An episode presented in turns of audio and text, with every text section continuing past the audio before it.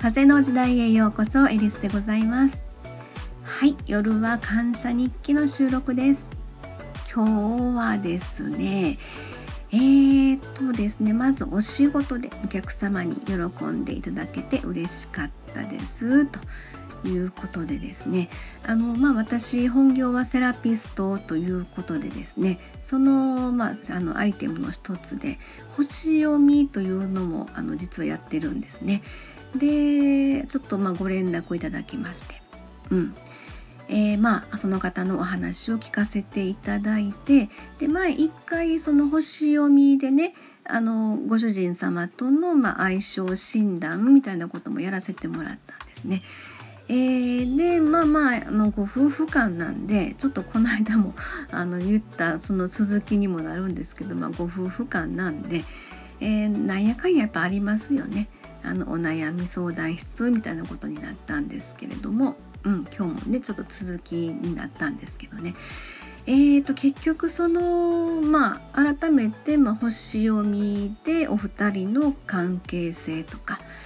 えー、そういうの見させてもらったらですねまあなんと、うんあのー、その奥様の方がちょっとまああのあまり一般的ではない職業やということで前もちょっと言ったんですけれどもそのあまり一般的ではない職業の奥様をですねえこのご主人はまあいい感じで支えてくださっていると。そういうその星の、ま配置ですよとお伝えをさせていただきました。まあ、改めてねそういうところで見たんですけれども、うん、そしたらあのちょっとまああそうなんですかって、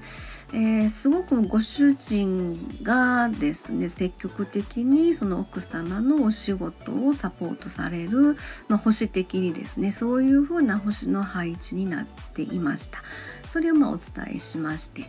えー、っとですね、うん、そうするとあそれやったらもうあの主人のちょっと見方がだいぶ変わりますっていうことで言われて、えー、まああの悩み事がその解決の方向にお導きできたのだと思うんですね。であの最後はまあ喜んでいただいてて私も嬉しかったなというふうに感じました。はい、えー、そんなところで今日もまあ感謝の一日でした。